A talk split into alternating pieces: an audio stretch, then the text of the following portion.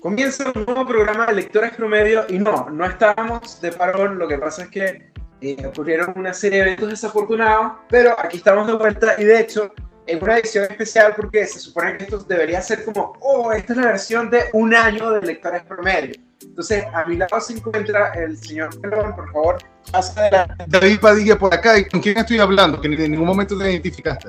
Ah, con Chuck, pero ah, podría ser un ente imaginario. Ah, mira tú. No le gusta el comunismo, pero un ente imaginario. Muy bien, bueno, pero mira, ya que estás diciendo sobre los directores promedio, ya sería el mes aniversario. No, fue en noviembre, si no me equivoco, fue a mediados de noviembre, finales de noviembre. Bueno, estamos todavía comenzando diciembre, así que técnicamente podemos. Traje un invitado que fue uno de los socios fundadores, él puso la plata. Mira, a mí me parece que deberíamos tener un podcast, pero yo me voy a salir como el cuarto episodio. Así que. ¡Ah, caramba! preséntalo, preséntalo, por favor. Por favor, que pase el escritor Z.S. Parra, el Seba. Oye, oye, oye, ¿ya es un año ya? ¿En serio? Un año de lector promedio, sí. ¡Wow! ¿Cómo pasa el tiempo? Sebastián, yo, yo tengo más o menos como dos programas acá. Y yo quiero saber cómo, cómo se hizo, cómo, cómo fue esta idea. Yo quiero saber. Yo básicamente yo llegué, yo llegué ahorita, así que tú tienes que decirme cómo fue. Mira, sí, sí, ya, ya, otro nivel. Tengo, quiero que me cuentes, por lo menos, que me cuentes a todos, cómo fue ese primer encuentro entre tú y Daniel para este podcast. Por lo menos, ya que estamos acá. no, sí, está bien. el, público quiere saberlo. Mira, de hecho, fue cuando eh, nosotros nos conocimos por Instagram con, con Choc. Y bueno, nos dábamos me gusta mutuamente, había un buen contenido. Y ahí surgió una amistad porque empezamos a hablar de, empezamos a hablar de libros. Oye, yo voy por, voy por Cory. En caso de, no sé, yo no, no, voy, a hablar de política en este podcast porque da para otro podcast. completamente nada. Lo, lo, de talla. Claro. Oye, y no, o sea, con Dani surgió una buena química de amistad, eh, nos gustaban los mismos libros. Bueno, a Chuck le gusta más que nada también el tema de los videojuegos, pero bueno, nadie es perfecto, así que. Eh, eh, también nos gustaban. Así que. nos gustaban las películas, las series. Eh, a mí me gusta también el anime. Bueno, tampoco nadie es perfecto. Así que por ahí tengo unos mangas. Así que. cuando hicimos el primer programa, lo único que quería hablar de Seba era de Shingeki no Kyojin. bueno, hablamos de literatura. Bueno, yo recuerdo que en el capítulo 48 salió un libro.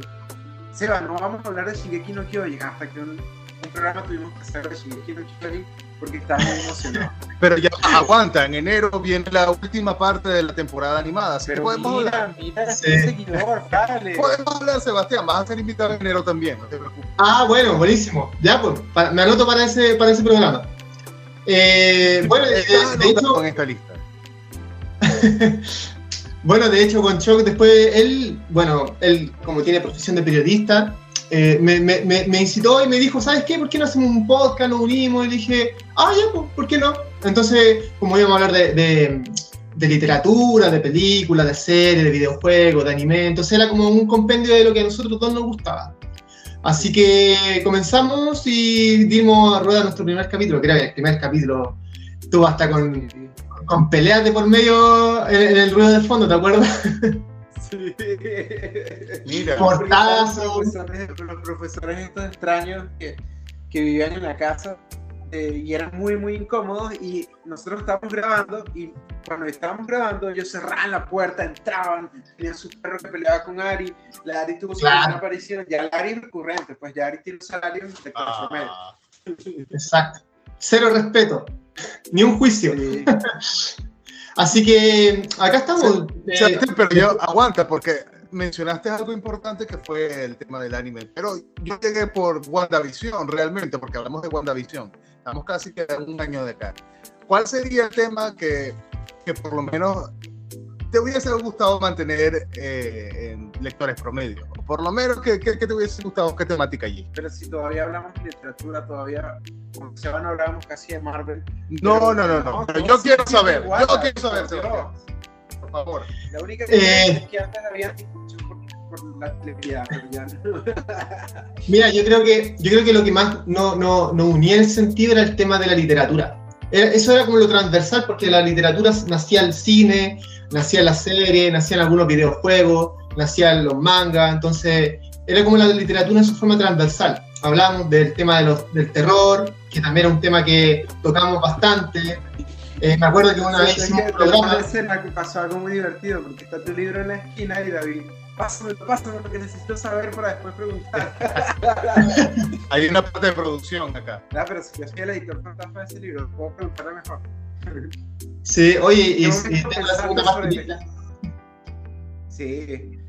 Pero, o sea, yo me acuerdo que cuando empezamos a grabar, algo que nos pasó también era que nos costó conseguir un punto intermedio entre los libros que leía el Seba y los que leía yo. Porque yo me iba más claro. a fantasía, el Seba es bueno, yo quiero hablar acerca de eh, Coelho, o quizás un poco de Walter Rizzo. Yo, bueno, Seba, ya. Y yo le dije ahí, tienes que empezar a leer filosofía, abandonar la autoayuda. no, no, no. Nos pasaba que teníamos que conseguir un punto intermedio. Pero hablando un poco de eso y cambiando ya de tema, también quería invitar al Seba, porque el Seba recientemente, si no me equivoco, hace como un mes y medio, casi dos meses, ¿cierto? Lanzó su primer libro, yo tuve la oportunidad de leerlo en digital, leerlo, no, no tuve regalías por ahí, pero es una novela bien, bien interesante. Me gustaría que hablara acerca de eso. Habla un poco del título y ahí estamos preguntando. Presenta, aguanta un momento, presenta el libro. ¿Cómo se llama el libro que estábamos presentando justamente, que Sebastián? Bueno, pero acá lo tengo. Aquí lo tengo. Bueno, Sebastián, eh, coméntanos, aquí lo tenemos. Ya, bueno, eh, bueno, primero que todo es una Biblia, eso es lo primero. Tiene casi, bueno, tiene mil dos páginas, así que esta, esta novela nació eh, principalmente por, porque a mí me gusta mucho el tema de lo que es la fantasía, pero también me gusta lo que es eh, el ámbito eh, existencial de la vida, por ejemplo, de los individuos, tanto tal. Ahí ya me meto como un poquito también con la filosofía. Pero la, la fantasía tiene esa, esa, esa regalía de que tú puedes divagar con ciertos temas y que están permitidos, porque obviamente es fantasía, entonces la realidad no se puede, no se puede eh, transmutar. En la literatura sí. Y también eh, darle como ese sentido existencial en los personajes, hacerlos muy reales. O sea, en otras palabras, personajes muy reales que habitan en un mundo de fantasía. ¿Me entienden? Y eso es lo que yo quise unir en, esta, en estas crónicas meridianas. Y es una saga, ¿no? Es, es una saga que yo tengo pensada de unos siete libros, más o menos. Eh, aguanta, pero eh, era justamente, aguanta, porque la portada dice uno. Claro. Y, lo tiene como que es uno y ya, pero ¿en cuánto tiempo pretendes tú desarrollar estos siete libros? Yo calculé. Ya está Ah, caramba. Yo calculé 10 años. O sea, tienes trabajo de aquí a una década. Claro, o sea, ya estoy, ya estoy tarde ya porque voy a cumplir dos años ya de, de, este primer libro. Bueno, tengo el segundo ya listo, que es el manuscrito que lo tengo en digital solamente. Y eh, bueno, como, lo, como, seguía, como seguía comentándole, eh, siempre la fantasía por lo general está abocada en los ámbitos nórdicos, en los ámbitos ingleses, con dragones, con castillos y cosas así pero muy, muy rara vez eh, toca ver como el tema fantástico medieval aquí en Sudamérica, y que obviamente igual pasó, pero no, no de manera medieval, sino que más que nada el, ya el punto romántico, renacentista, como de, de esa época. Entonces eh, yo dije, ¿por qué no hacer un juego de tronos precolombino?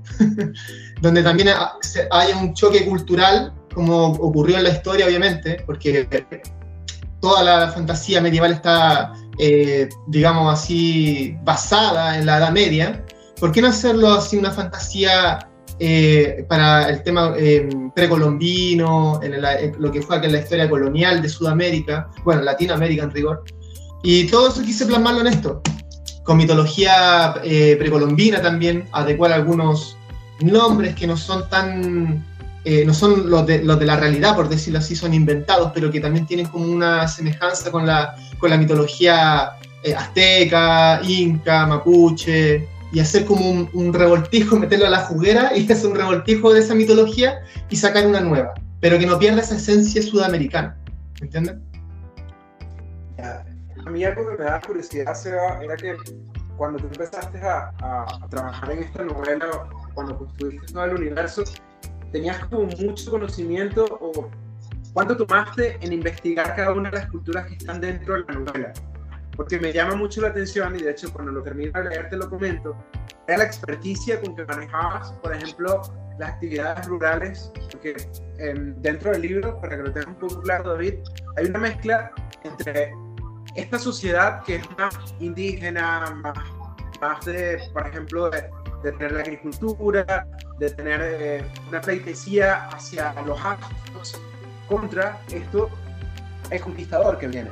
Pero lo que me parece interesante es que empieza a manejar con mucha experticia tanto la gente que tiene por un lado eh, en el reino como la gente que está por la parte indígena. Entonces, ¿cuál fue el reto o la investigación que tuviste en este ámbito? 10 minutos Mira, haciendo la pregunta de Ariel. Realmente. Mira, eh, qué, qué, buena tu pregunta porque no lo preguntan a, menudo cuando me hablan sobre la novela.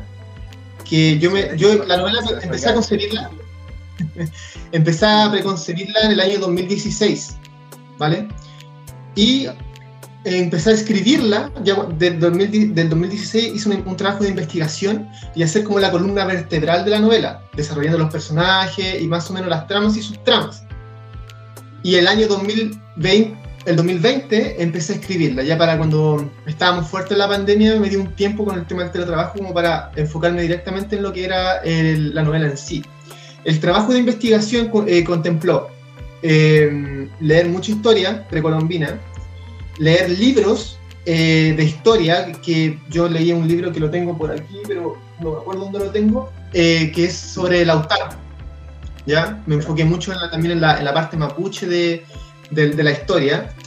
Eh, leí mucho Juego de Tronos, ¿ya? eso me ayudó bastante también. leí también El Nombre del Viento, que eso también tengo que agradecerte a ti, Dani, porque tú me dijiste, oye, el nombre, el nombre del viento es pero fenomenal, así que yo dije, ¿sabes qué? Le voy a, le voy a dar una oportunidad. Leí el, el, nombre del viento, el temor de un hombre sabio, y quedé así alucinado, alucinado, alucinado. Entonces, el trabajo de investigación, sumado a eh, el estilo de algunos escritores de fantasía, me ayudó como a hacer como ese compendio, ese, compacto, para poder eh, generar crónicas meridianas. Okay. Eh, eh, Sebastián, mira, cuando uno está en el proceso creativo, y te lo digo porque yo hago una grilla mensual y todavía estoy dándome la cabeza con eso. ¿Cómo haces para organizar todo que ya, ya tienes pensado que incluso es una saga y que ya tienes como la columna vertebral del primero, del segundo? trabajando ¿Cómo, una nueva saga, ¿Cómo haces para organizar todas esas ideas y no quedar en el camino, en el tintero, como por ejemplo ha quedado el creador de Game of Thrones que, no sé, terminó en séptima temporada iba a terminar en la décima, incluso que le habían ofrecido. Todavía no ha terminado los benditos libros. ¿Cómo haces para organizarse tú en el tema creativo para esta toda saga y toda, toda novela? Mira, ¿sabes qué? Yo tengo borradores. No, no los tengo aquí a la, a la mano, pero yo voy escribiendo en una agenda, en una libreta, mejor dicho, voy escribiendo las ideas que me van surgiendo, ¿vale? Entonces, eh, veo series, ¿ya? Eh, veo, leo mucho también y mientras a medida que voy leyendo me van saliendo algunas ideas con respecto a qué poder, eh, qué, no sé, eh, qué tramas podría como, como ayudar o decir, ¿sabes qué? Puedo mejorar esto. quizá el autor no vio esta perspectiva, entonces yo podría mejorarlo, ¿me entiendes? No es un tema de plagio, sino que es un tema de, más que nada, mejorar algo que ya está hecho, pero así súper sutilmente.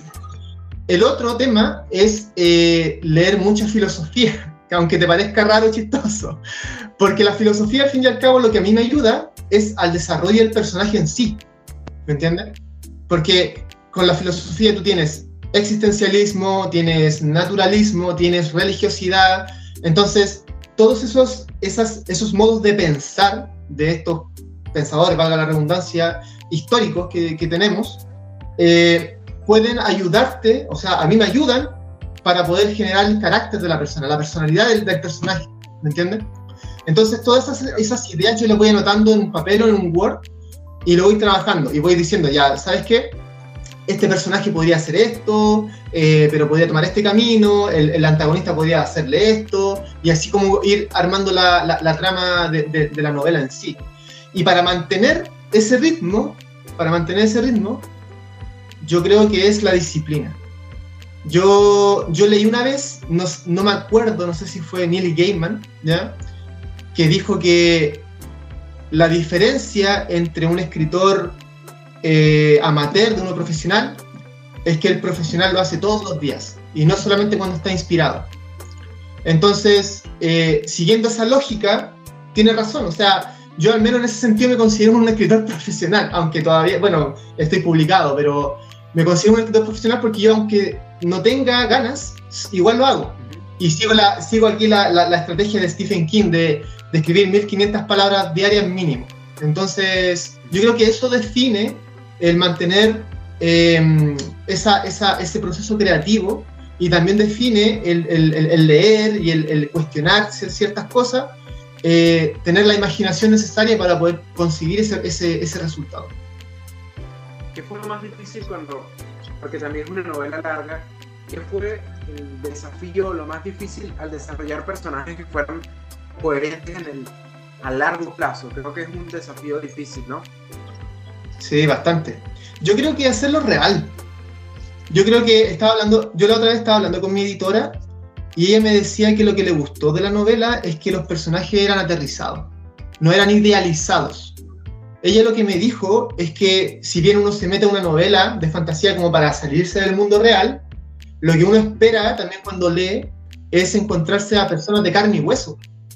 ¿Me entiendes? Que quizá tú puedas compatibilizar con ellos. O sea, que, ellos sean, sean reales, que, que, tengan, que sufran, que lloren, que tengan preocupaciones, sueños, ambiciones y que de vez en cuando todos sus sueños no se cumplan, ¿me entiendes? Porque no siempre los sueños se cumplen, no siempre lo que tú quieres eh, lo vas a tener, eh, nunca lo que yo deseo quizás lo voy a obtener en esta vida, entonces eh, eso, ese tipo de, de, interlocuciones, de, características de los personajes, de tramas, yo creo que es lo que más, eh, lo que más uno tiene que desarrollar en ese sentido.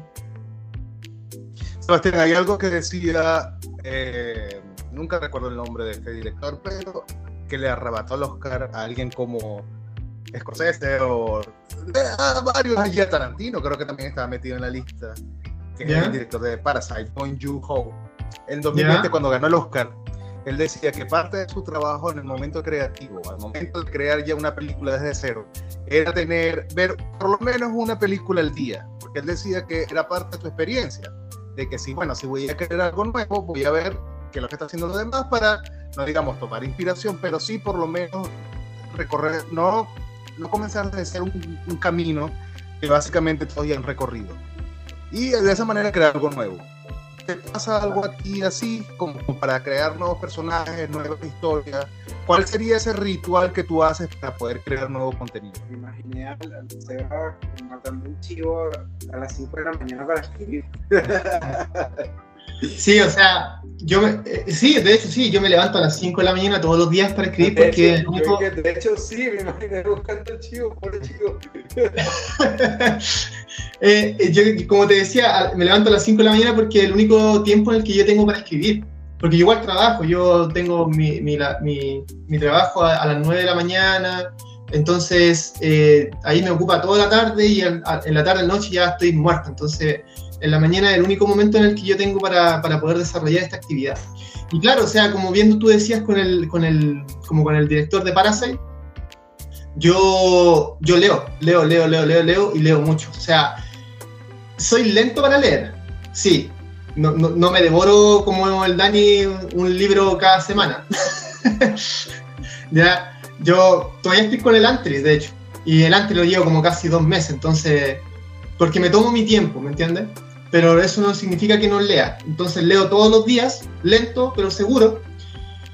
Y eh, en base a esa lectura yo voy sacando ciertos patrones que yo podría ir, eh, no sé, como para inspirarme, como para ir viendo algunas, algunas, algunas cosas, porque al fin y al cabo yo lo que creo que la literatura en, en general, eh, tanto sea terror, sea fantasía, ciencia ficción, no es el fin, sino que la forma, ¿me entiendes?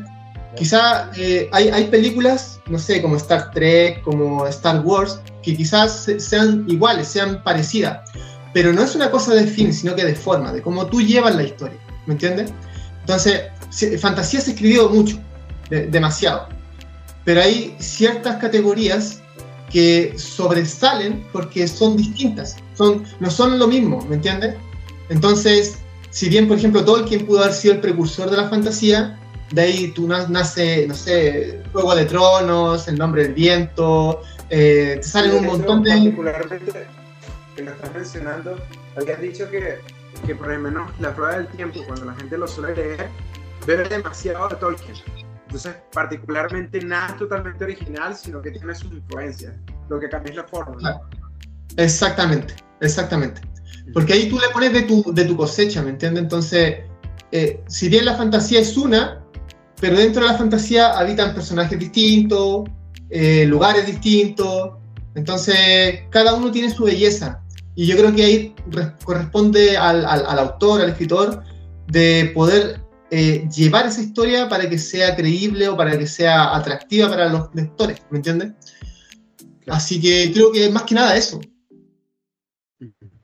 Sebastián, ¿hay algo que estés trabajando en lo que estés trabajando además en cuanto a que, bueno, estamos hablando de un proyecto de una década, pero hay algo que podamos leer de ti en, en paralelo? Eh, sí, yo estoy, mira, yo empecé a escribir eh, a eso de los 17 años, porque antes yo hacía cómics, ¿ya? Yo estaba muy influenciado por el anime, como te había comentado al principio, y me gustaba dibujar muchos cómics. Pero después empecé a tener ese gustito por la literatura, ¿ya? Me gustaba mucho leer. eh, ah, yo, una- uno de mis libros favoritos, o una de mis sagas favoritas es Las Crónicas de Narnia, ¿ya? Me gusta mucho el tema de, de ese mundo de fantasía, eh, con los animales, el paso del tiempo, que eh, es mucho más tiempo en, una- en un mundo que en el otro. Entonces, todo ese tipo de, de, de- de narración y fantasía me gusta. Ahora bien, eh, si hay algo que yo haya escrito, pero son novelas detectivescas, una sátira y una novela de, de ciencia ficción. ¿Ya? Yo escribí una novela que se llama El Limbo, El Limbo de los Niños, que fue mi primera novela escrita, ya que yo terminé. Y me demoré a eso como, me demoré como cuatro años en desarrollarla. Después vino eh, Palacio Carmesí, que también se la tengo publicada, que está en Amazon, ¿ya? Eh, como ebook. Después vino la secuela, El Lago de los Secretos, que no está publicada en ningún medio. Después escribí eh, Ánfora, que es una sátira, que eh, era un periodo de mi vida en el que yo estaba enojado con la sociedad y, y fue como a- un- un- algo rebelde, algo emo. Entonces, claro, es una novela corta, ya es una novela corta de 90.000 palabras, entonces es fácil eh, digerirla porque está en primera persona. Y después vino eh, lo que era este gran proyecto que era Crónicas Meridianas, ¿ya? Ah, y antes de eso, eh, mandé todas estas novelas que les, que les dije a editoriales y todas me rechazaron. Entonces, la típica, la típica. Entonces, con Crónica Meridiana, bueno, ahí hubo un poquito más de esfuerzo y pudo, pudo salir, pudo ver la luz. Eh, y ahora estoy trabajando también en otra novela, aparte, ¿ya? Eh, también es de fantasía, eh, y que no puedo dar un poquito, no puedo dar más, más detalles porque todavía está ahí en, en- en- en la espera. Yo soy un escritor, me defino como un escritor mapa, ¿ya? No me gusta ser escritor brújula porque me gusta el desenlace antes del inicio, ¿me entiendes? Entonces Claro. quiero saber, quiero cerrar la historia antes de comenzarla. Ese es el tema. Quizás sea un poquito ansioso, pero, pero así es, así como ya sabes hacia dónde vas, pues, porque el problema del otro tipo de escritor es que termina siendo que, que no saben hacia dónde van, entonces la, la historia se les escapa de las manos. O los mismos fans terminan metiendo mano en la historia porque piden cosas. Exactamente, exactamente. Entonces, a mí me gusta desarrollar, como yo le decía, tengo estas libretas, estos, estos Word que tengo también en el computador, donde tengo la estructura, el esqueleto de la historia, con el principio, el, des- el desarrollo y el final, pero así súper acotado. Y de ahí yo voy tirando las, las ramas, voy ramificando la historia para que se haga un poquito más compleja, pero también digerible, obviamente, y eh, que tenga su término así como un... Como, no, no- no recuerdo la, la palabra técnica, pero es como que cierre todo el ciclo, ¿me entiendes? Que no quede nada al azar, nada fuera. En esta novela, obviamente, Sí, Crónica algo- quedan muchas cosas fuera porque es una saga, pero Sí, disculpe, estamos en diferencia el sonido, pero mira, Sebastián, hay algo que, y disculpa que tengo la referencia temprana de Gabriel García Márquez, porque justo estoy leyendo uno de sus libros, pero el tema de los 12 cuentos peregrinos de él, era que él tenía una compilación de, de cuentos desperdigados de toda la vida y que en algún momento dijo que se los votó, los reunió, y en eso estaba, pero en algún momento dijo, me voy a sentar y voy a ponerlo como un solo, como uno solo y voy a, voy a tenerlo finalmente. ¿Tienes alguna compilación de cuentos cortos o algo que te gustaría sacarlo justamente como una compilación, para la redundancia, que tú digas, oye, bueno, creo que no es suficiente, o de, no sé, de aquí a tus 55 años vas a, vas a poderlo sacar? ¿Tienes algo así? ¿Algunos textos sueltos que te gustaría meterlos en un solo libro? Eh, no, pero sí. Lo que pasa Mm. es que tengo, un, tengo una novela que también la estoy trabajando en paralelo que se llama El juglar de Fesmirna. ¿ya? Es un juglar, bueno, es de estos gallos que van cantando en, las plazas, en los bares. Y él es como, es como una, una secuencia. Él va contando cuentos, ¿me entiendes? Entonces ese libro tiene varios cuentos, que son fantasía, obviamente. Pero el personaje, el, quien cuenta el cuento, en esta parte el autor, también tiene un desenlace.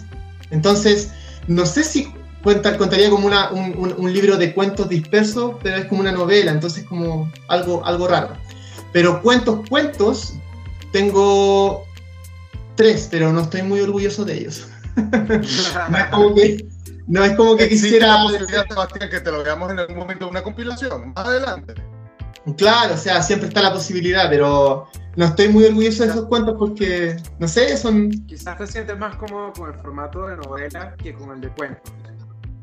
Sí, sí, yo creo que sí porque yo me considero un, un, un autor muy prosaico y muy complejo, porque no podría contar una historia, no, no, no sé cómo lo hacen los escritores que, que escriben, no sé, 15 planas y ya contaron la historia. No puedo, o sea, como que no, no, no, no alcanzo a desarrollar todo lo que yo quiero para que el lector quede, quede, quede satisfecho, ¿me entiendes? Claro. Ah, Sebastián, estamos en tu primera novela aquí, Las Crónicas Meridianas. eh, Estamos hablando de un libro de más de 990 y tantas páginas. Mil. Ponle mil, ya le vamos de mil porque realmente no la. La siguiente versión, adentranos un poco, va a ser el mismo grosor. Eh, ¿Crees que va a estar más conciso? ¿Cómo va a el tema? Cuéntanos, Ya, mira, danos detalles, yo- danos primicia en este programa.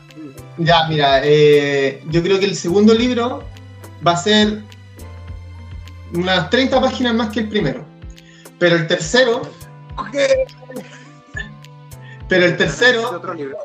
Yo necesito, necesito esto también porque ne- no sé, necesito un poco más tiempo. Voy a pedir vacaciones para el, primer, el primer libro. Yo leí.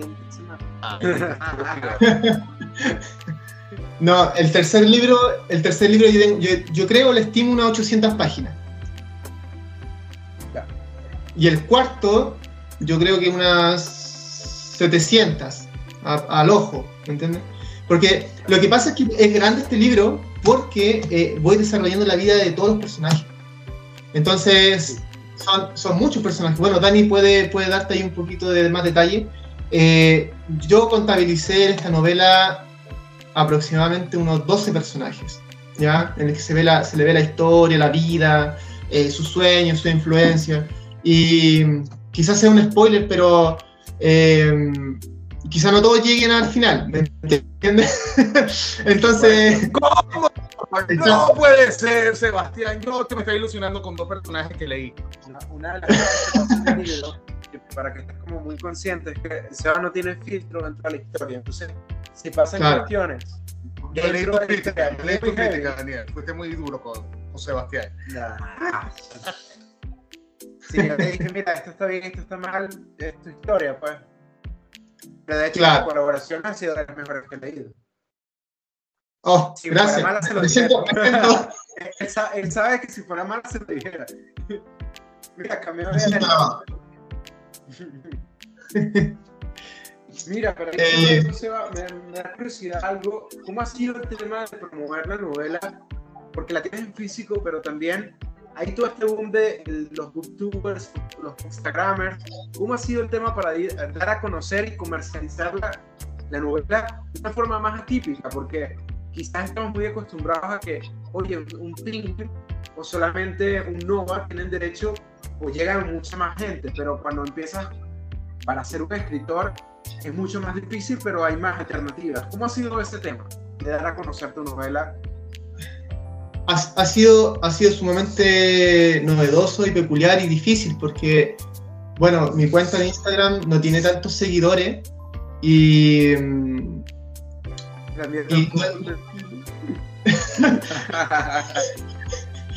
a, llorar, a llorar. Entonces, eh, es, más que nada, es más que nada por el boca a boca. Uno, yo creo que uno de los beneficios de las redes sociales es que uno puede dar a conocer su trabajo eh, masivamente, ¿me entiendes? Y han habido bookstagrammers y booktubers que yo le, he dicho, oye, ¿sabes qué? Te puedo dar esta novela, es mía, eh, échale un looking para ver qué te parece y, y coméntame, o sea, que si, es posible que puedas también, no sé, hacerme una crítica constructiva en base a lo que, en base a lo que tú haces. Y, he tenido, he tenido buena, buena llegada, o sea, me han dicho que la novela es sumamente atrayente, sumamente mm, eh, salvaje, ¿ya? porque como que no es tan adecuado a leer una fantasía tan, tan real tal vez, es como una fantasía real, pero no tan real. no sé cómo describir la palabra, pero eh, quedan choqueados a veces en ese, en ese tema, porque hay temas muy explícitos, como por ejemplo el tema de la sexualidad, el tema de la muerte, el tema de la religión, el tema de, de bueno, varias, varias cosas, sufrimiento humano más que nada, ¿me entiendes? Y algo que me llama la atención, disculpa que te interrumpa, es que he escuchado últimamente que hay muchos lectores que tienen que hacer una advertencia de que hay elementos fuertes dentro de la lectura. ¿Tú como escritor crees que es necesario advertir eso o estás poniendo sobre aviso al lector y arruinar un poco la sorpresa? Yo creo que el poner una advertencia como que predispone al, lector. Si bien yo, yo, soy, yo soy creyente de que mm, las novelas, o sea, la literatura y el arte en general tiene que tener un más 18, pero más allá no, no, no, no suponer ciertas cosas, ¿me entiendes? no poner advertencia, este libro tiene escenas fuertes, no, porque al fin y al cabo tú ya sabes a lo que te, a lo que te vas a enfrentar, ¿me entiendes? Entonces, mientras menos intervención tenga la obra con respecto al tema de, de, de, de expresión, eh, más rica se hace, ¿me entiendes? Entonces, yo no estoy de acuerdo con que se le diga, se le coloque este tipo de advertencia, eh, porque el lector tiene que ir descubriendo la obra si, si hay algo bueno de la literatura es que uno, uno va nadando en un mar en el que no sabe lo que te espera, ¿me entiendes? Entonces tú estás atrapado, entonces estás ahí, ahí, como que quieres más, quieres ver la, siguiente, el siguiente capítulo y estás como atrapado, ¿me entiendes? Y ahí queda obviamente la libre, la libre elección del lector si dice, bueno, ¿sabes qué? No me, no me, me latió, o lo encontré chocante, o no, no, no era lo que esperaba, ¿me entiendes? Entonces esa crítica es sumamente plausible y, y, es correcto, o sea, el lector, el lector es el que hace la novela, al fin y al cabo. Como Roberto Ampol una vez dijo, cuando el, escritor ya termina de escribir los personajes o de describirlos, estos pasan a ser de, eh, de los lectores, ¿me entiendes? Como que ya no son tuyos, dejan de pertenecer a ti. Entonces, yo creo que esa, esa es la magia que tiene la literatura y eso es lo que, al menos para mí, debería primar. Perfecto. ¿Dónde, te pueden, ¿Dónde pueden conseguir tu novela, Seba? ¿Y dónde pueden conseguirte en las redes sociales? Bueno, eh, la novela la pueden encontrar en Mago Editores. Eh, la, buscan como Crónicas Meridianas, Templos Solares, o colocando mi, mi seudónimo, que es ZS Parra. Eh, y mis redes sociales es z.s.parra en Instagram. También uso Twitter, pero Twitter está. Yo puedo escribirte, Sebastián, si alguien, oye, leí el libro y. ¿Qué, ¿Qué, es esto? ¿Qué pasa aquí? ¿Por qué? ¿Dónde está esto? Te puedo escribir por las redes sociales, responde. Al menos a ellos. Claro, por supuesto. Sí, de hecho tengo, tengo a dos personas. No, como David, sino como cualquier lector. Claro, obviamente, sí. ah, Tengo dos personas que me han dicho, oye, tu novela está sumamente atrapante. Y la otra me ha dicho, yo no quería que muriera tal persona, tal personaje. y gracias a ustedes por la invitación, por esta fecha especial del Lectores Promedio que eh, ya no puedo creer que hayan cumplido un año. Bastante tiempo. Un año, un año y todavía estamos en pandemia usando mascarilla, Sí. Sebastián. Todavía usando mascarilla, no puede ser. Sí, lamentable. Yo estuve en Argentina, estuve en Buenos Aires y nadie estaba usando la mascarilla. Mira, así puede ser. Bueno, Sí. nos despedimos por esta emisión con M, con, no con ED, de lectores promedio. Daniel, despídenos donde nos podemos eh, encontrar. ¿Dónde Nos pueden conseguir en iTunes, en Spotify, en Google Podcast y también pueden conseguirnos en Twitter en Lectores Promedio y en Instagram en... Como lectores promedio, así tal cual como se O escucha. sea, si usted nos consigue por error, escucha el programa. Venga y escúchenos por ahí, escúchenos por allá. Claro que sí. Muchísimas gracias, hasta una nueva oportunidad. Se despide y David Padilla, arroba próxima semana. Chao.